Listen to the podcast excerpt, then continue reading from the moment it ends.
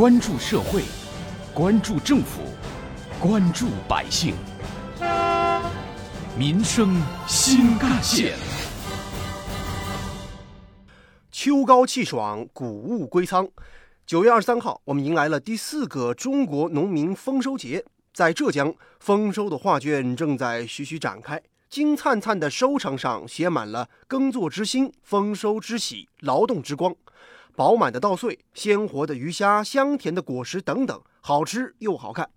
这才是丰收节的正确打开方式。更多内容，一起进入今天的民生新干线板块，挖掘新闻真相，探究新闻本质，民生新干线。听众朋友们，早上好，欢迎收听今天的民生新干线，我是子文。近日，二零二一年中国农民丰收节全国主场活动暨浙江庆丰收活动新闻发布会在杭州召开。据悉呢，自二零一八年起，每年的农历秋分日是中国的农民丰收节。那么今天就是第四个中国农民丰收节了。本次的主场活动安排在浙江省嘉兴市南湖区。本次的丰收节将以农民为主体开展系列活动。组织农民结合农时农事、民俗节庆等特色，以农民为主角，以红卫农卫为基调，展开农民农趣运动会、水稻开镰节、稻田钓鱼比赛、小吃美食节等农民比较欢迎的系列活动，欢度属于广大农民自己的节日。值得一提的是，本次丰收节将立足当地特色，贴近农民的生产生活，引导各地将活动重心下沉基层。开展一百场庆丰收活动。浙江省农业农村厅副厅长唐东寿，立足当地特色，贴近农民生产生活，开展一百场庆丰收活动，内容包括产品展销、文化展示、竞技比赛、休闲旅游、志愿服务、法律普及、知识讲座、创业创新、贸易洽谈。项目签约等。浙江嘉兴区位条件优越，经济稳中有进，三农基础务实，已经成为了全国城乡融合程度最高的城市之一。嘉兴政府在筹备本次丰收节活动时，充分体现了全国性，突出了浙江特色，在庆丰收、感党恩主题基础上，拓展奔共富主题元素，聚焦建党百年共同富裕、农耕文化。农村双创、数字乡村、种业振兴、乡村市场、乡村旅游、普法宣传等九个方面。嘉兴市副市长王慧玲：长江流域和对口地区特色优势农产品展销，进一步丰富群众的菜篮子；乡村艺术、绝技表演等，进一步丰富群众的节日生活；农创实践活动，为青年提供实用的经验借鉴。和专业参考，进一步增强农村的发展活力。围绕庆丰收、感党恩主题，嘉兴还精心策划设计了2021年中国农民丰收节浙江群众联欢活动和智慧农业数字乡村最新成果及应用的场景展示。希望这种接力、金秋消费季展销、农创实践、长江水文化习俗展演、农品集市以及农民春晚等一加七系列活动。突出文化传承，展现长江流域的习俗和传统。放眼整个浙江，有哪些风景如画的乡村不得不去？有哪些美味的农产品可以买买买？哪些特色活动不容错过呢？如今，建德的李家镇的明星产品以茶叶、毛竹和油茶为主，高山优质油茶基地在当地超过了一万五千多亩。李家镇的山茶油历史非常悠久。早在公元三世纪，李家人就种植茶油，并且榨油食用。我们山茶油种植始于唐代，当时呢，李家的山茶曾经作为过贡品，向皇宫里进贡的。李家目前呢有目前有两种方式，就是传统方式里面也有多种，一种是冷榨，利用那个水兑油坊把它原生态的榨出来，这是一种冷榨的方式。那么还有一种就是晒干炒熟以后磨碾磨成粉，然后生形成一种热榨。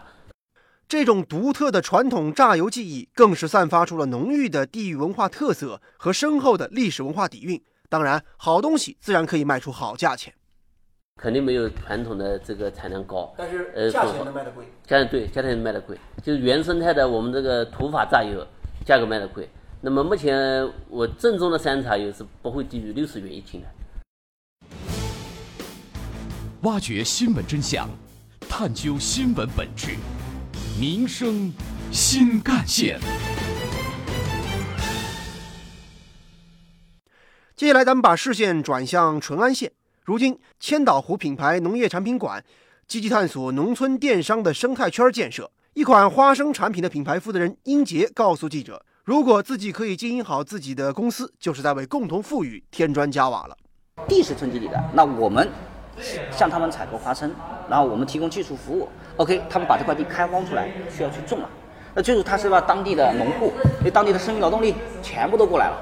我十五万的花生原材料收过来，我付给了政府十五万，政府把这十五万又给了农户，农户又去种植，农户拿到了钱，我拿到了花生，然后政府相当于起了一个中间的一个作用。我觉得这个是一个价值，这个是政府主导的价值。如果没有政府主导，我企业直接跟老百姓沟通，无形无形中我又多成立了一个部门，政府所承载的就是一个纽带啊。我个人觉得这个这个乡村富裕和镇村共共同富裕就是这样一个模式。啊，包括我们淳安这边也有一些剩余的劳动力啊，他们完全是可以这么做。在当地销量火爆的可不止花生，一款蜂蜜花粉枣也吸引了记者的注意。这一年，我们现在的产值的话，就像去年的话，将近达到个一百万。然后就是我们就是说，今年的话还要上个台阶，十六万斤鲜枣。那么就是说，我们做收购价的话，就是说我们五十多万的，就是收购，就是说价格这一部分都是直接跟农户发生关系的，就是说六七百户农户吧。就是说，就是附近的两个乡乡镇，就是说，多的有一户人家的话，他接近五千块钱。就是有关我们今天关注的话题，不少网友的留言和讨论也很多。网友独有五六零说啊，中秋连着国庆，还有一个丰收节，日子过得美滋滋。而网友大运河畔则说呢，秋高气爽，庆丰收。而另外网友青春小区则说，我们老家台州的风景啊，真的是非常好看，尤其到了秋天，真的是风景如画。接下来您将听到的是本台特约评论员、资深记者叶峰老师的点评。今天是我国第四个农民丰收节。二零一七年的全国两会期间，有四十五位人大代表提出了设立丰收节的建议。二零一八年，经过党中央批准，国务院批复，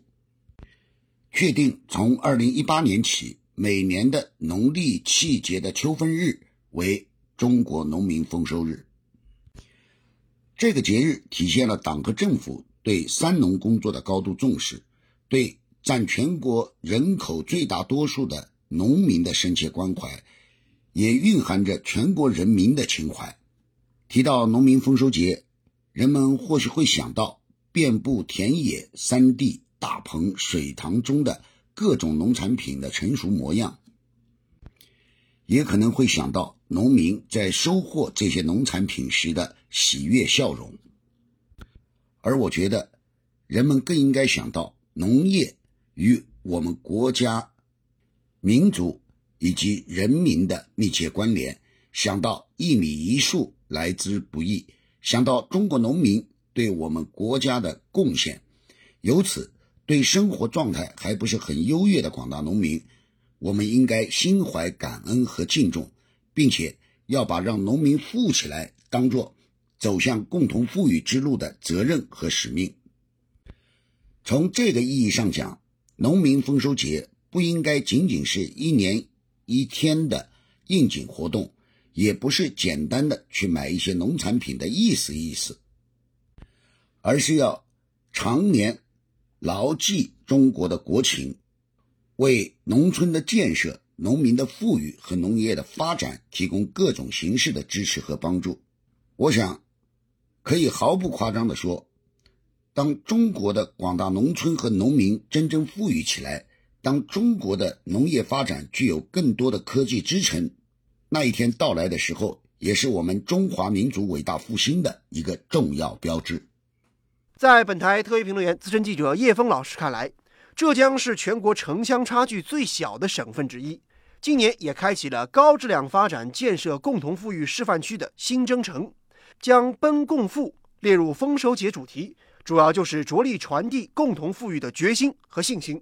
为了将这一信心具体化表达，活动安排有共同富裕建设样板村成果展示、编排共同富裕联欢节目、设置农产品展销、农创客创新创业等内容，推动山区二十六县办好庆丰收活动，组织农产品非遗项目到城里、到发达地区展示、展演、展销等等，充分营造了奔共富的浓厚氛围。建设共同富裕示范区，浙江的主战场就在三农。但是不得不承认，往往这短板也在三农。不过值得自信的是，品牌亮点还是在三农。近日，浙江省政府联合农业农村部印发了《高质量建设乡村振兴示范省推进共同富裕示范区建设行动方案》，省里也制定了《农业农村引领高质量发展推进共同富裕行动计划》，大力发展种源农业、设施农业、绿色农业、品牌农业和未来农业。建设农业现代化示范区，实施农业双强行动等等，实现农业劳动生产率、农民收入万元新增。今年是中国共产党成立一百周年，我国历史性的解决了绝对贫困问题，三农工作的重心转向全面推进乡村振兴。今年，党中央又赋予浙江高质量发展建设共同富裕示范区的新使命，浙江众多利民举措早一天落地。浙江山区县村民的腰包就早一天鼓起来，这一天我们拭目以待。好，感谢您收听今天的民生新干线，我是子文，下期节目我们再见。